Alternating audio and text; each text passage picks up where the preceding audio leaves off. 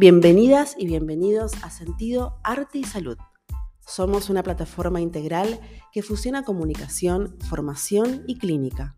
Todo en el fascinante formato de podcast.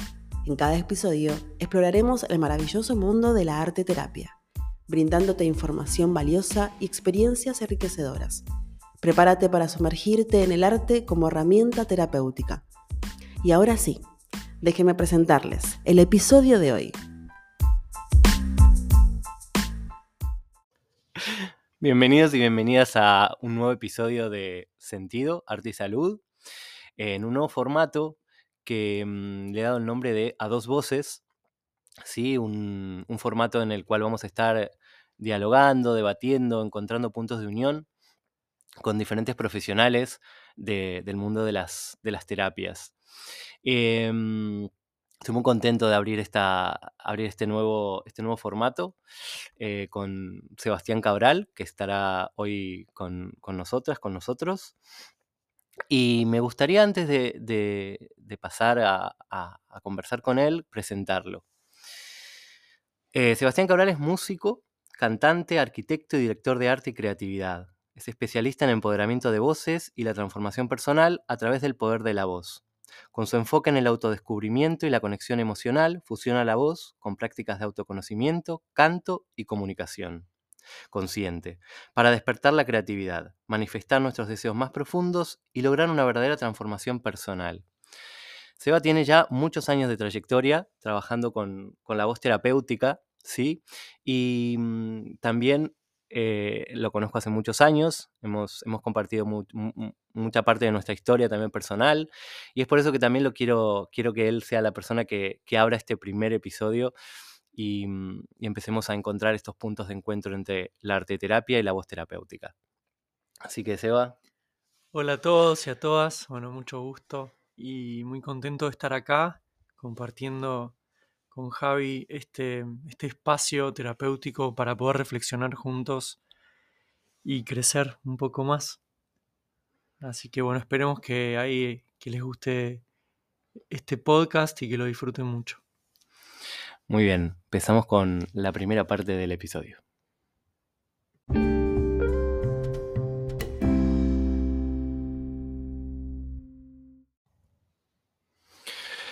Bueno, y para, para comenzar así abrir este debate, este diálogo, para entretejer los primeros hilos con, con la voz y la arteterapia, con la voz terapéutica y la arteterapia, pensaba en cómo es esto de, de, encontrar eh, que en verdad cuando creamos cuando trabajamos desde lo terapéutico, no estamos más que trabajando con algo que ya existe en el ser humano, que ya existe en la sociedad, en la comunidad, desde, toda la vida, desde siempre. Y lo que hacemos en verdad es, como de alguna manera, sistematizarlo, ¿no? Aprendemos otras, otras herramientas, otros recursos que nos ayudan a acompañar a esa persona, ¿no? En momentos puntuales.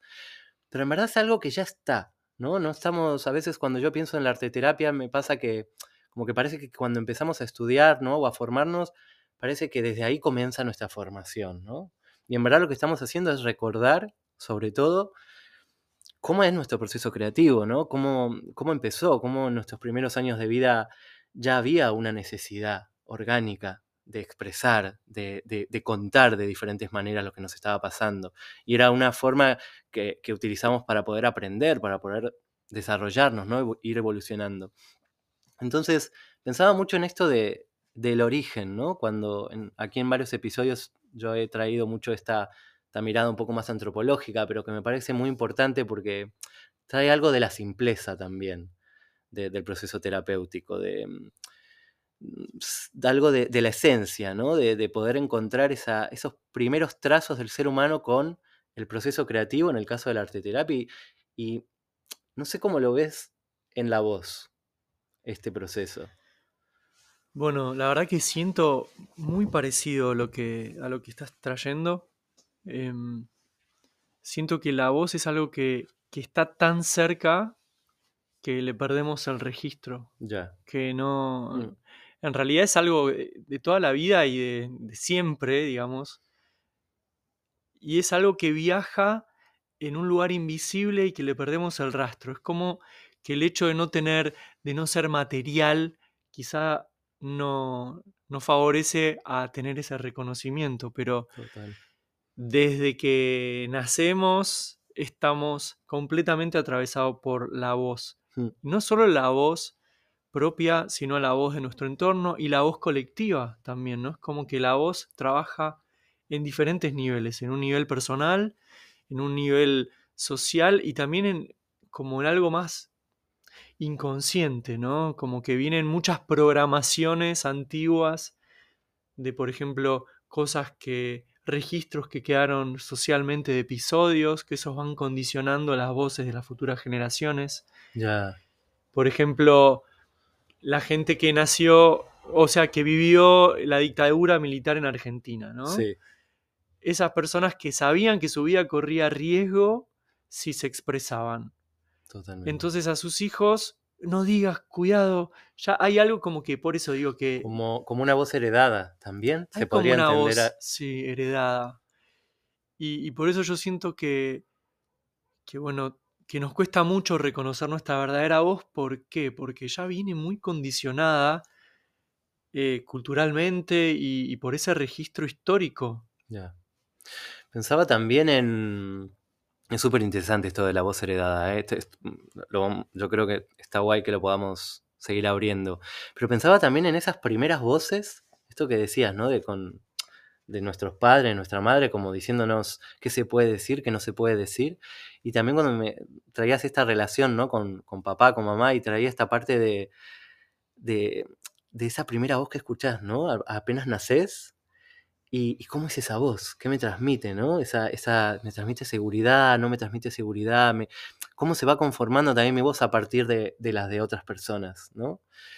Y, y pensaba esa, es- esa primera forma de expresión, no sé, a mí me emociona, pero entender esta parte como de el primer momento, ¿no? No sé si es también, seguramente puede haber un momento adentro del vientre, ¿no? Y ya de, algún tipo de expresión, pero digo, ese primer llanto, esa primera expresión de, necesidad, de pedido, de, cuidado, de seguridad. No sé cómo ves esto de, estas primeras expresiones eh, humanas, ¿no? De la voz. Sí, veo como ahí como que está la parte más fundamental del- de la voz, ¿no? Como algo que ya por el solo hecho de sonar ya se interpreta la necesidad del ser, ¿no? De, de ese bebé, ese recién nacido, que, que un padre interpreta ese sonido y también se me venía mucho el sonido de los padres, la voz de los padres, es, es como un refugio para un recién nacido, para Total, un niño. Totalmente. Y mm, yo me acuerdo que cuando era chiquitito, que me quedaba dormido en las reuniones de familiares y tal, y no había lugar más hermoso para dormirme que apoyar mi cabeza, eh, con mi oreja obviamente también ahí, en el pecho de mi mamá o de mi papá, donde podía escuchar como la voz desde adentro. Sí, ¿No? sí, Y total. es un lugar que, wow, era mi casa. Sí, Era, no importa la reunión, la cantidad de gente, si yo tenía la vibración de la voz de mi papá o de mi mamá cerca, ahí como en mi cuerpo, porque directamente impactaba en mi cuerpo, era casa y me dormía, ¿no? Entonces hay algo de, de la voz que se vuelve un lugar de refugio, la voz de nuestros padres. ya, totalmente. mm, obviamente, ¿no? Que ya en el momento de gestación la voz vibra dentro del cuerpo. Es una. O sea, mientras estamos hablando, el cuerpo está haciendo unos micromovimientos Sí, porque es todo líquido. Es la mayoría, ¿no? Es como un cuerpo muy líquido y se transmite por onda y por vibración. Entonces, yo creo que ese lugar de comodidad y de refugio de la voz de mi- mis padres y de dormirme en su pecho o cerquita ahí con el Sí. cuerpo, tiene que ver con este registro de adentro de la panza de, Total. de- de mi mamá. Eh, no sé. Sí, sí, sí, totalmente. Es que, bueno, esta parte siempre, siempre me- a mí me sucede mucho en este episodio, pero cuando entramos en esta parte de lo antropológico de la voz, o es como que es un universo muy inmenso, ¿no? Porque es observar, es como de alguna manera nos transformamos en investigadores de, de los procesos naturales que ya tenemos, ¿no? Eh, como seres humanos, en, en este caso con la voz, y, y pensaba también como para mm, cerrar un poquito esta primera parte, pero como en los rituales... em, ya llevado más a, los rituales humanos, ¿no? Alrededor de la voz, ¿no? Porque alrededor del arte hay muchísimos, pintura corporal, ¿no? Eh, más tribal, eh, bueno, expresiones artísticas en la tierra, que ahora llamamos land art, pero en verdad esto existe de, toda la vida. Tenemos la necesidad del ser humano de, reunirse en círculo, de anclar a través de, la imagen, ¿no? De los símbolos, algo. Y pensaba que en la voz sucede un montón. Yo he visto muchísimas como etnias, tribus, como trabajando desde ahí. Y mismo, para no irnos tan lejos, ¿no? Hoy en día también en las religiones, en la iglesia. ¿no? Esto de reunirnos en un espacio a cantar. Sí, eso yo siento que es un espacio que nos está faltando mucho, mucho, que, que hoy ya cada vez es menos la gente que va a una iglesia o que va a un lugar, a, una congregación a cantar. Y para mí, bueno, yo me formé en India, estudié, mm. viví varios años en India estudiando la música de allá, la música clásica, sobre todo el canto y, y citar también, pero sobre todo la voz, y ver cómo la voz eh, trae un momento ritual y es una búsqueda de conectarse con algo invisible, con algo más grande. Total. sí, sí, em, sí. Creo como que, bueno, es súper ritual para mí la voz y, a mí lo que me acercó a la voz, de, o sea, cuando yo me comprometí con lo que doy, con lo que brindo, que es mm.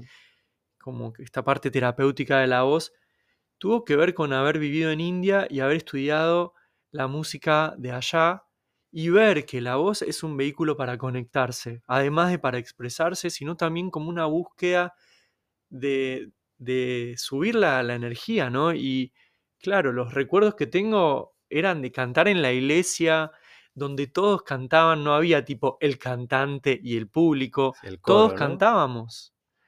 Ese lugar de expresión, de conectar con algo invisible y de, de comunión, de congregación, hoy se perdió un poco. Eh, hoy como que se separó mucho el que canta del que del que escucha y antes era todo lo mismo y, sí como un aspecto más me, llega mucho un aspecto más trascendente de la voz que, que, lo estamos perdiendo no sí, completamente por ahí hoy estamos más más conectados con la voz, bueno, desde lo comercial, desde, desde lo que está de moda, desde, pero, pero sí este aspecto que es más comunitario. Y creo que es esto, no sé, yo es algo que veo mucho en, tu trabajo y que a mí me emociona mucho cuando puedo ver esta, de pronto veo que estás con cientos de personas como cantando, pero no solamente cantando una canción, sino que están vibrando, entrando en una sintonía en común. Pero bueno, antes de, seguir avanzando, em, porque esto ya es abrir otro tema. Eh, vamos a hacer ahora un, pequeño, una pequeña pausa y continuamos con, con Seba.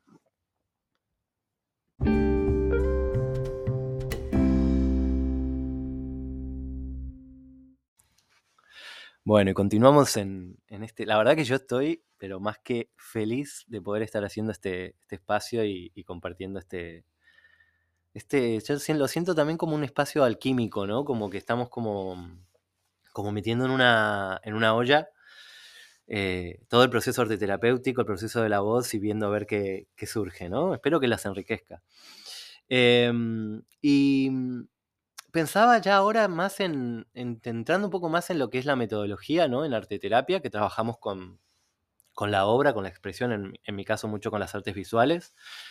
Em, y pensaba en esto de cuando, cuando un, usuario ¿no? Eh, trabaja, viene, viene a la sesión ¿no? y de pronto trabaja una obra, elige unos materiales que le llaman la atención, produce, ¿no? trae algo, eh, que le está sucediendo, algo que le está impactando. Em, y hay un concepto en arte terapia que a mí me, gusta mucho, me ayuda mucho a, poder observar ¿no? y a poder un poco medir de alguna manera también el, eh, cómo, está siendo el proceso creativo, que es eh, la obra diagramática y encarnada de, de que es una, autora, y lo que habla esto es de que ella, ella considera como estas, estos dos fenómenos, ¿no? Que una persona puede estar haciendo, dos personas pueden estar produciendo, ¿no? Creando, pero cuando te encontrás con la obra, de pronto ves que hay una que es diagramática, es como un diagrama, tal cual. La ves y decís, vale, sí, me está contando tal cual lo que le pasó, ¿no? A través de la obra, y me describe la casa y me describe la escena y lo dibuja y vos decís, qué bien, hasta, hasta por ahí te quedás hasta sorprendido de la calidad del dibujo, ¿no? De, la de las capacidades técnicas. Y, podrías decir, wow, ¿no? Como de pronto, eh, ¿cómo está pudiendo expresar, ¿no? Pero al mismo tiempo, cuando como terapeuta estás delante, no te llega emocionalmente nada. Estás como, como una información, como un informativo. Eh, y, ¿no? Entonces, y esto sucede a veces durante muchas sesiones, hasta que se genera un vínculo de confianza, muchas veces hasta que se produce el vínculo terapéutico. La persona realmente se siente segura como para poder traer la emoción a la obra también. Y se da la otra posibilidad de que es la obra encarnada, ¿no? como, como embodied, como algo que está encarnado, que está, que, que, está, que está embebido también, la palabra que queramos utilizar, ¿no? para significar que está como bebida de la emoción, que, que la, está impregnada, está, no sé la palabra, ¿no? Pero está impregnada de la, de la emoción. Como que hay una. Mm, un, ves la obra y por ahí la obra son dos trazos. Es una obra muy simple muchas veces, pero tiene una carga emocional que, que al verla ya podés sentir es, ¿no? todos los procesos que se despiertan eh, a nivel terapéutico. Y pensaba eso, ¿no? Y, no sé por qué se me venía también en el proceso de la voz, que muchas veces, ¿no? Hablamos y no decimos nada, ¿no? Y muchas veces decimos poco, pero está tan enfocada, está tan direccionada esa voz, está tan cargada de aquello que queremos transmitir que nos llega y nos emociona, ¿no? No sé, yo lo veo desde este lugar, pero creo que, que vos, Seba, lo vas a ampliar más. Sí, yo, yo lo llamo como máscaras sonoras en el caso, en el caso mío, ¿no? Como que para escuchar la propia voz, verdaderamente hay que sacarnos muchas máscaras de lo que consideramos que es una voz linda, por ejemplo, o de una voz que llega. Pasa todo por un lugar súper simbólico. Porque si nosotros tenemos aprendido que, no sé, Shakira canta bien, cuando cantemos vamos a querer poner la voz como Shakira, ¿no? Total. Entonces hay algo de, mm, de qué se nos mueve, de qué entendemos por, por una voz linda o una voz aceptada socialmente. Entonces para mí es un proceso de ir desenmascarando esta cuestión de, bueno, qué está bien y qué está mal, de alguna manera, ¿no? Cuando uno conecta con su verdadera voz, está mostrando lo más vulnerable, sensible y se está dejando ver en, algo invisible, en algo como que invisible porque es sonido, claramente, pero también es como mostrar tu parte más desnuda. Yo siento que la gente se siente más desnuda cuando canta con su voz sí. que cuando, no sé, cuando está haciendo el personaje de Shakira, ¿no? Eh, o, lo que sea. Pobre Shakira que ahí la traigo. Pobre, bueno, pero igual canta lindo Shakira, a mí me gusta. En fin, a lo que hoy es a que me parece que está bueno.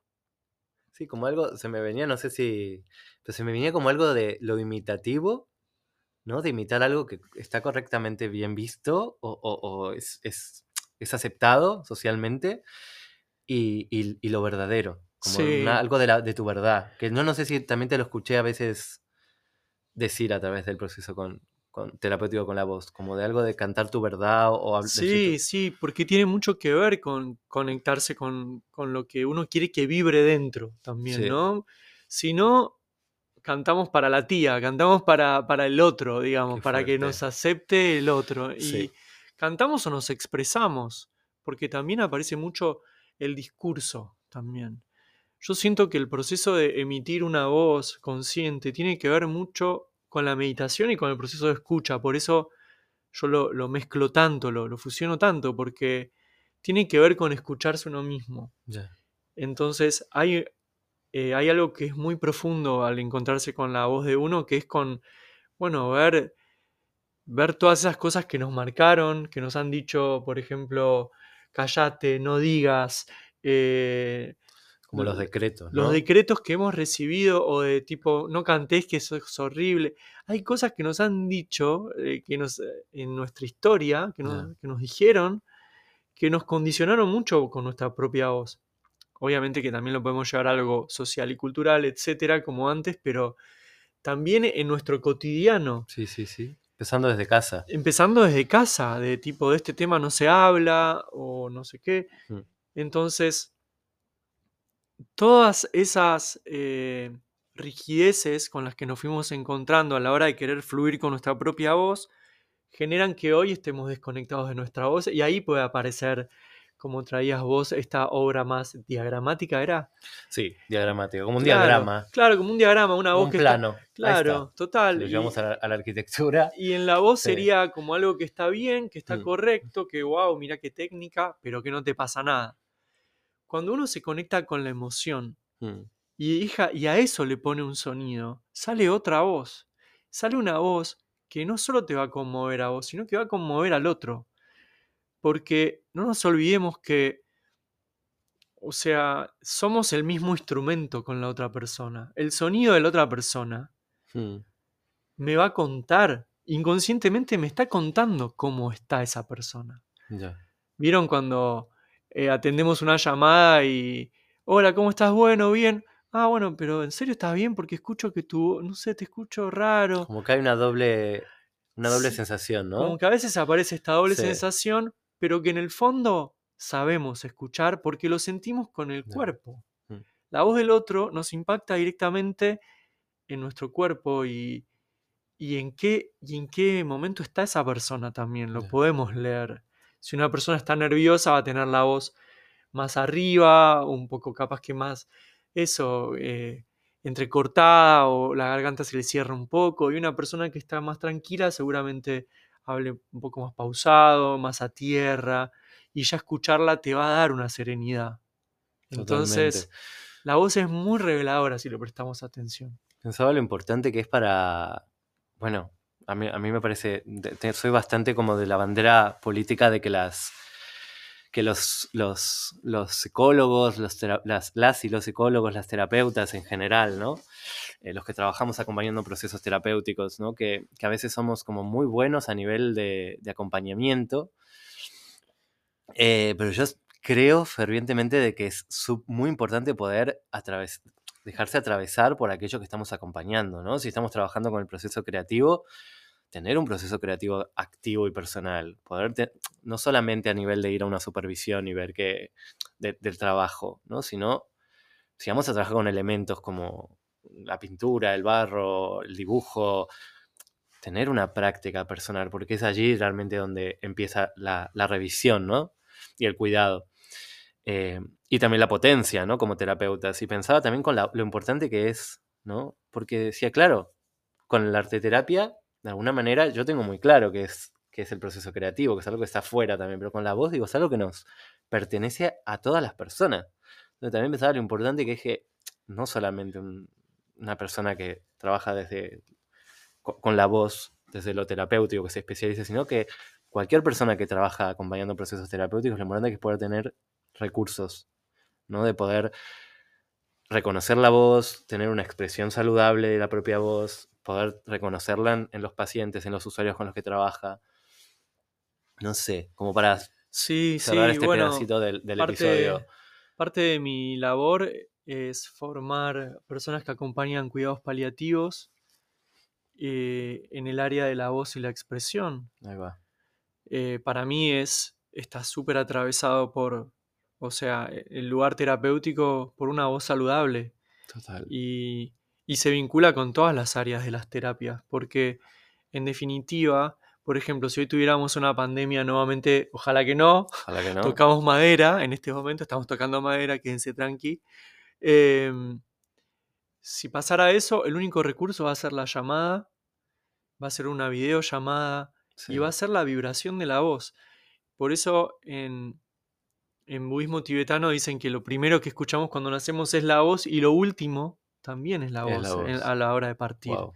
Entonces, como esa voz Hmm. acompañante esté ahí sosteniendo a la otra persona yéndose, no es lo mismo una voz nerviosa, una persona que está en crisis, que, que una persona que, que asienta, que acompaña para que atraviese ese momento de esa transición hacia el otro lado. Entonces, es muy, eh, es muy como fundamental la voz Sí, para sí, mí. sí, en es algo tan, tan inherente, ¿no? Como al ser humano, es algo... y puede hacer tan bien Ya. también, ¿no? O Sí. sea, tiene una, una potencialidad de, mucha salud, una voz que está, que está trabajada. Sí, sí, sí, yo recuerdo mucho las, las pocas veces que, me acompañaste con el trabajo con la voz eh, y, la, sensación como del antes y el después, como casi la sensación casi de una coraza como corporal que se, se empezaba a relajar y también de, me acuerdo mucho de algo de, de un trabajo que era como de dirección de la voz, ¿no? De poder direccionar hacia algún lugar, ¿no?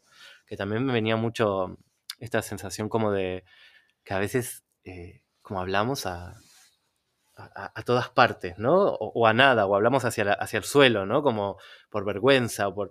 Digo, está tan unido con el, con el mundo emocional. Pero bueno, creo que aquí lo dejamos para esta, la última parte así no se nos alarga tanto el episodio, es que tenemos mucho para compartir. Eh, y bueno, hacemos una última pausa y nos, y nos encontramos a, cerrar este episodio.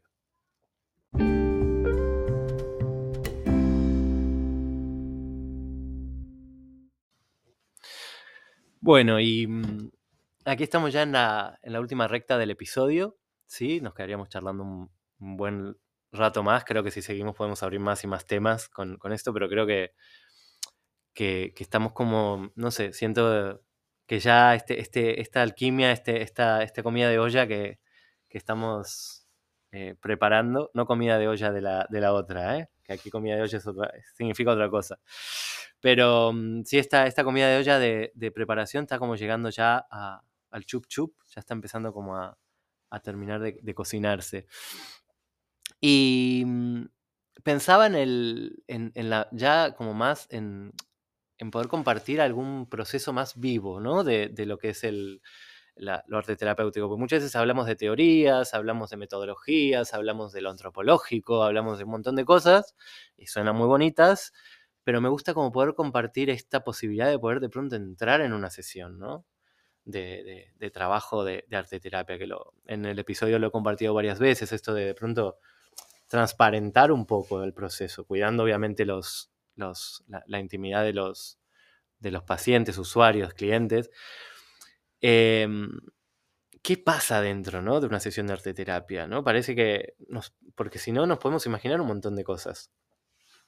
Eh, y por ejemplo, traía mucho, se me venía mucho una, una, sesión con, con, un joven migrante, que fue mi trabajo de tesis, hace poquito lo he compartido en, en un taller que hemos dado de, de arte terapia y migración y, compartí este caso, ¿no? Que para mí fue un caso muy conmovedor y que, me ha movilizado mucho porque fue también a, nivel de, de, arte terapia fue un desafío para mí porque era un, justamente, lo traigo porque tiene mucho que ver con la voz y con el lenguaje. Porque era una, era una persona que no tenía lenguaje, ¿no? De castellano, ¿no? Digamos, no tenía la, perdón, no lenguaje, no tenía la, la lengua, el idioma castellano. Entonces, acababa de llegar, acababa de emigrar de, de Marruecos, eh, hacía muy pocos meses, eh, tenía muy pocas palabras. Entonces, claro, la, voz, ¿no? en este caso desde el idioma, no estaba. Entonces ahí sí que fue como el proceso de arte terapia, ¿no? el proceso de poder eh, trabajar con los materiales, el proceso de trabajar con la escritura, sobre todo, que a veces en arte terapia pensamos que sobra, pero bueno, en este caso él pasó varias sesiones escribiendo su propia historia, ¿no? su biografía en escritura árabe, que yo claramente no comprendía nada. Em, pero fue interesante porque mi mirada como terapeuta estaba puesta en poder observar esas, esos escritos como si fueran obras.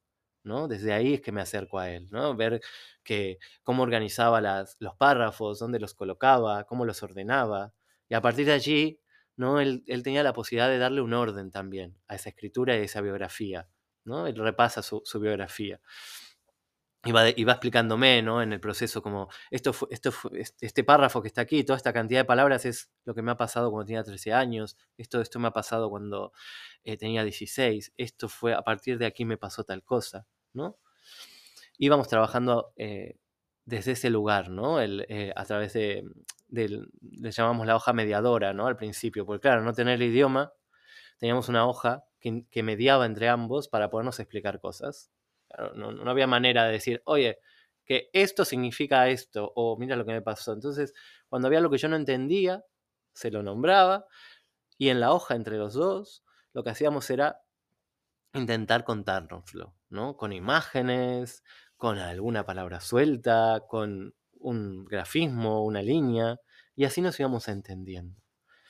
Em, y, traigo esta, esta, idea porque, claro, aquí estaba justamente la falta de lenguaje, ¿no? Y, la metodología de arte terapia acompañó muy bien aquí, le proporcionó a él una, una vía secundaria para poder eh, trabajar en, en, bueno, en, el nivel de trauma ¿no? que traía de, de, infancia y también en, el proceso, en el duelo migratorio que estaba viviendo. Y pensaba eso, ¿no? Así como compartiendo un poco algunos de los recursos de arte terapia. Digo, ¿cómo es entrar en, en una sesión de, de, de canto de la voz terapéutica? Porque no, no es canto, ¿no? Es, es la voz. Mm. No sé si tienes algún ejemplo, algún algo que nos pueda como hacer eh, meternos un ratito en tu mundo.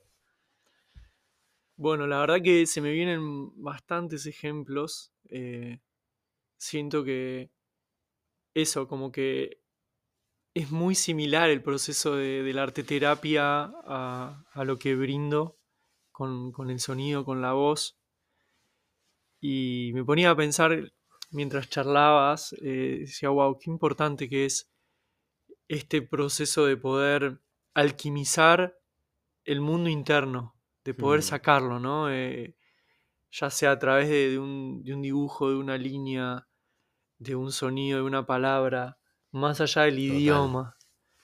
Eh, yo creo que el, proceso de salud de una persona tiene mucho que ver con que pueda drenar ese mundo interno reprimido de alguna manera, o mm. reprimido o no, o no, sí, que no pudo ser expresado, ¿no? Entonces, em, hace, hace un par de años estuve dando algunos retiros con un biodecodificador. Sí. Y eso a mí me abrió eh, mucha información, me abrió una puerta enorme que era darme cuenta que todos los síntomas que están alojados en el cuerpo tienen que ver con algo que no pudo ser expresado en algún momento. Porque el ser humano, a diferencia de los animales, tienen una cualidad que es la de retener. ¿no? Si un animal está estresado, por ejemplo, un gato corre un ratón, el ratón se escapa, se esconde en una cueva, respira rápido un momento, se calma y vuelve a salir como si nada. Pero ¿qué hace un ser humano? Se queda, es, como que lo deja atrapado el trauma adentro y sigue. Y sigue, y sigue, y sigue, hasta que eso toma tanta como densidad dentro del cuerpo físico que se vuelve un síntoma físico, por ejemplo. Ese es el enfoque de la biodecodificación. Sí. Y, y creo que una manera de, de poder salir de esto es eso, contando a través de, de la pintura, de la música, del movimiento,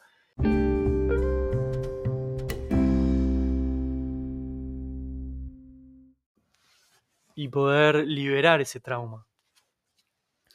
Y pensaba, sé, con. Claro, porque nos, si nos metemos ya en teoría del trauma y todo lo que, lo que implica, ¿no? Porque todos hemos vivido traumas, bueno, más, mm, más complejos, menos. Em, pero pensaba en algún ejemplo que nos puedas compartir donde has visto que, ¿no? Alguna, alguna experiencia traumática o, alguna, alguna situación más compleja que haya vivido alguna persona y que hayas podido ver a partir del trabajo dentro de sesión, si ha habido algún cambio, si ha podido procesar, no sé, que nos cuentes algún ejemplo, alguna, alguna experiencia para podernos meter ahí dentro. Bueno, se me viene el caso de, de una de una chica que trabaja hace bastante conmigo. Y su proceso, la verdad que para mí es, es un ancla en mi trabajo muy, muy fuerte porque hace tres años que la estoy acompañando. Y, y bueno, ella comenzó porque tenía, bueno, tenía como un deseo de, que salga su voz.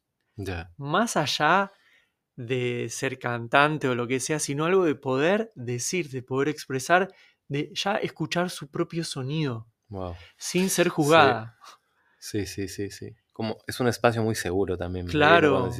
Claro, claro. Tiene que ser. Yo los espacios intento que sean siempre como de un nivel de, de que eso, de no dar ejercicios para que pongan la voz de determinada manera, sino ir guiando de una manera sutil para que vayan explorando su propia voz Y también, obviamente, en el medio darles maneras para no lastimarse, para, para entender técnicamente cómo, cómo emitir saludablemente, Total. desde un lugar como bien técnico, pero a la vez simbólico. Hmm. Y para eso voy haciendo un proceso que va siempre desde el cuerpo. Bueno, esta persona tenía, tenía muchos problemas en el útero y el útero está muy relacionado con la garganta.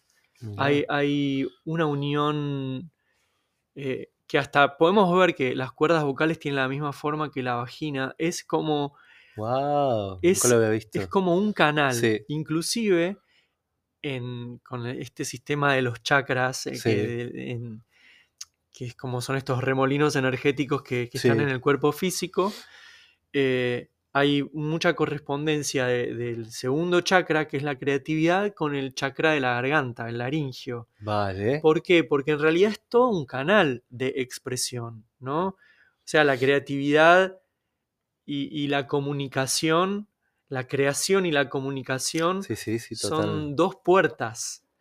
Y si está mal el útero o toda esa parte más sexual, más relacional, más de creatividad, es muy probable que la voz esté afectada. totalmente. Entonces, el abordaje que hago es muy de bajar al cuerpo, de poder encontrarse también con, con un permiso de habitar el centro bajo, Sí, de, de poder eh, con movimientos, con movimientos y soltar la, la voz, y ir pudiendo eh, de esta manera enraizar, enraizar esa creatividad en- y, y sentirnos seguros, porque, claro, ¿qué voz está segura si, si me siento desconectado de la tierra, Total. si estoy muy en la cabeza? Entonces, hay que, para mí es como parte del proceso cotidiano con cualquier persona, es bajar al cuerpo. O sea, más allá de este caso puntual que estoy contando, primero es llegar al cuerpo, Sí. llegar a que la voz se apoye en el suelo. Porque la voz no es la garganta y las cuerdas vocales, es cómo respiro, cómo estoy enraizado, qué seguro me siento en la tierra, qué seguro me siento en mi espacio. totalmente. Todo eso se traduce en un sonido. Es- es- es- esto que traes es súper interesante porque es algo que a mí me, me hace mucho sentido, sobre todo porque en, en arteterapia también hablamos, se, se habla mucho de cuando se piensa en un proceso creativo, se piensa en las manos. Y que está bien, claramente, usamos, mayoritariamente usamos las manos para, para crear, para modelar, para apretar, para estirar, para coger un, un- pincel, para... Usamos las manos, pero nunca hacemos el camino, el recorrido, ¿no? Esto que traías, que me parece muy, muy importante, que es el recorrido que hacen desde las puntas de los dedos, esas terminales nerviosas, yendo a través de los brazos, ¿dónde nace ese movimiento? ¿No? Y muchas veces cuando hago esa pregunta, a veces me dicen, nace en la cabeza, claro, es la idea y las manos. Digo, sí, una parte es la, la cabeza, pero es el cuerpo entero el que está enviando información a las manos. ¿no? Es esta, esta posibilidad de, de poder entender toda la parte sensorio-motora y desde, desde lo terapéutico. Y creo que lo traes mucho, porque es poder buscar realmente qué hay, qué hay detrás del movimiento, qué hay detrás de la voz. ¿no? Porque creo que también con la voz, no sé, yo como a veces si me pongo así muy, muy básico, pienso y digo, vale, claro, la voz es la boca. Sí, No, o pero la- no es o- solamente no, eso. O la gente que dice la voz es la garganta. O la garganta. O no tengo voz y se agarra la garganta, claro. Pero ¿por qué? O sea, yo, yo lo puedo mirar de una manera como de decir, bueno, es las cuerdas vocales o puedo irme al apoyo del cuerpo. Total. Entonces, me ha pasado, tengo varias personas que vinieron de, de la docencia Mm. a tomar clases conmigo porque se lastiman la garganta. Que vienen con, bueno, con temas, con heridas eh, por, por hablar fuerte, por tal, y que van a logopedas y que nada funciona. ¿Por qué? Porque yo siento que capaz que es, es por mi formación y, y esto de que, no sé, siempre hice homeopatía, que hace como un enfoque en lo global y no en el síntoma. Totalmente. Yo creo que es como, bueno, ver en la generalidad, bueno, ¿cómo está, esa, cómo está ese ser? ¿Qué pasa con su expresión en general? Bueno, escucho esa voz que está enraizada, eh, siento que viene de, de sentirse castrada esa persona. Ya. ¿De dónde viene esa creatividad? ¿Hay libertad de expresión en su manera de comunicarse, ya. en su movimiento? Entonces, es desarrollar una lectura general del instrumento, de ver el cuerpo entero y hasta cómo habita el día a día como un instrumento. Entonces, para que un instrumento, desde mi punto de vista, esté armonizado y armónico, tiene que haber un buen enraizamiento y una flexibilidad también, ¿no? Entonces, es ir encontrando ese diálogo. Hay personas que están enraizadas pero son muy poco flexibles, que van a traer un tipo de voz, quizá más ríspida, más directiva, eh, como una energía como un poco más masculina, si, si pudiera nombrarlo de alguna forma. Y hay gente que va a venir como más mental y desenraizada, y que le cuesta mucho conectarse con su, con su vitalidad primaria, con su sexualidad, con su con su interpelación en el mundo desde su parte más creativa. Entonces, yo siento que lo primero es encontrar ese, ese, eje armónico entre estas dos fuerzas, con técnica y con libertad hmm. también. Obviamente que, bueno, con, este caso que, contaba, resumo un poco para no hacerlo muy largo, eh, fue hermoso ver el proceso de cómo se fue sanando su útero y también cómo en ese permiso de su creatividad, de repente su creatividad le pidió escribir y le bajaban cuentos y empezó a escribir unos cuentos increíbles. Como que se hizo un desbloqueo. Se hizo un desbloqueo creativo. Entonces yo siento que cuando se trabaja la voz, lo que se desbloquea es la creatividad. Inclusive si vemos esto de la garganta, y va a sonar un poco fuerte, ¿no? Pero si vemos esto de la garganta y la boca como algo sexual, mm. vemos que, wow, cuando estoy, cuando me estoy expresando, estoy transformando, estoy penetrando, estoy creando, estoy em, moviendo una masa afuera, digamos. Sí, sí, sí, y, es como ese nivel de seguridad se da desde el enraizamiento y desde una salud con la tierra. Ya es que pensaba también en esto cuando traías esta, esta dimensión de, la boca también desde la sexualidad y decía, wow, claro, es que es, una de las partes de nuestro cuerpo más potente porque es el, lugar por donde nos alimentamos, el lugar desde el cual expresamos, pensaba también en, esos primeros momentos, ¿no? De mamar, ¿no? De, es, lo que nos, nos, hace sentir seguros y que podemos subsistir, que podemos estar vivos, alimentados. Eh, y, esta posibilidad del besar también se me venía también en esta, ¿no? Casi como dando, yo siento que estamos un poco volviendo al... Eh, a, cerrar un círculo, ¿no? Con, con el origen. con el origen y lo antropológico, ¿no? Y pensaba también en la boca como, como esta posibilidad, claro, de besar, ¿no? De poder sentir, placer y dar placer, ¿no? Wow, como... No sé, se me, se me ponen un poco los pelos de, de, punta, pero... Inclusive dicen mm. que el beso eh, la reminiscencia del beso es cuando mamamos, cuando tomamos la, claro, la succión. La succión, como que es algo súper primario y, bueno, y tiene que ver con eso, eh, la simbología del beso, que me parece hermoso. Así que sí, para mí es como entender al ser humano, o sea, para mí el proceso de la voz...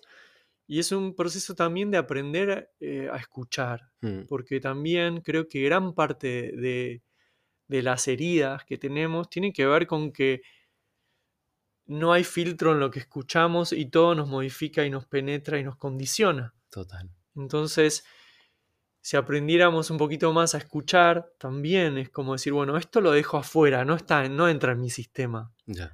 Pero es como que los medios de comunicación y la música y lo que escuchamos, lo que dicen y tal, todo nos empieza a modificar y nos va como alejando de nuestra propia voz. Y, y de encontrar nuestra propia voz encontramos cuál es nuestro deseo también en el mundo. Y bueno, termino contando el caso que es que esta persona terminó publicando un libro de cuentos para niños. Y entonces, eso, como y ni hablar de que canta y que se anima a expresarse, a poner límites, a decir sí, a decir no. Y, es wow, es, a mí me, genera mucho, mucho foco en mi trabajo cuando veo casos así que me ha pasado varias sí, sí, veces. Sí, que te, que te motivan completamente a seguir en, en, esto, ¿no? Creo que es, sí, sí, son aquellos casos que, bueno, todos todos en sí, pero Todos. aquellos casos que de pronto ves cambios por ahí muy, muy visibles, ¿no? Que de pronto ves en, y no en tanto tiempo, porque los procesos terapéuticos llevan Son tiempo. largos, sí, total. Entonces, poder ver eso es que, claro. Pensaba, pensaba también cuando decías lo de, este, eh, hablando de lo integral, ¿no? Del proceso terapéutico y la importancia de traer esta, est- este aspecto integral, de que no estamos trabajando solamente desde, porque aquí en este episodio trabajemos con el arte y la salud o trabajemos con el proceso creativo, ¿no? Y pensaba en, el, en la imagen de un rizoma, de pronto, ¿no? Me gusta traer metáforas visuales siempre acá al episodio, pero esta idea de, de un rizoma, de algo que nada está aislado en el cuerpo, en, en nuestra vida, en, en, digamos, nada está aislado. Una obra, un proceso, una expresión tiene un rizoma, tiene una cantidad de raíces interconectadas que dan lugar a otros brotes en otras partes del cuerpo. Y, y pensaba en eso, no sé, cuando hablaba se me, no paraba de ver esta imagen, ¿no? De, de- la voz, ¿no? De la boca en el caso de, de- la parte del cuerpo, ¿no? Que utilizamos para, para la garganta. Y veía todas esas raíces conectadas con las diferentes partes del cuerpo, con diferentes recuerdos, eh, otras raíces conectadas con, con experiencias, eh, no sé, muy puntuales que, que vivimos a, a diario. No sé, me imaginaba en esto, ¿no? En esta, pasando un poco de la, de la metáfora de, de la, de, de la alquimia, ¿no? A, a la de trabajar con este rizoma. Trabajamos con una parte del rizoma, pero todo el rizoma es afectado, Totalmente. ¿no? Los, los- to- todos los nutrientes van hacia otras partes. Eh, y esto es lo maravilloso, creo, del proceso terapéutico. Sí, total. Mm. Total. Qué bueno, sé. Eh, una alegría, una alegría, la verdad, eh, compartir este espacio. Sí. La verdad que hace, hace tiempo que yo ya venía pensando este encuentro, digo, lo tenemos, tenemos que poder eh, bajar esto a, a la voz y, y traerlo. Y bueno, espero también que mm, para todas las personas, antes así que cierre, se acerquen a, a las diferentes eh, redes y, y espacios que abre Seba. Seba ahora está, está viviendo en, en Barcelona también, pero también trabaja mucho desde, desde lo online, así que se pueden acercar desde cualquier parte del mundo y conocer su trabajo. Y bueno, gracias por, por seguir acompañándonos en, en, en esta locura que a veces, a veces lo pienso con estos episodios, pero con cada comentario que traen, con cada devolución, sigo sintiendo de que, que es necesario este espacio de, de palabra. Seba, no sé si querés. Sí, despedirte. gracias a vos, Javi, primero que nada, eh, por este espacio tan precioso. Y a todos los oyentes, que bueno, ojalá que, que hoy puedan llevarse un poquito más de conciencia acerca de, de su voz y de la voz de las personas que acompañan en la vida, para que eso, para que tomen un recurso nuevo, que es el propio sonido. Así que muchas gracias. Muchas gracias. Nos encontramos en el próximo episodio aquí en Sentido Arte y Salud.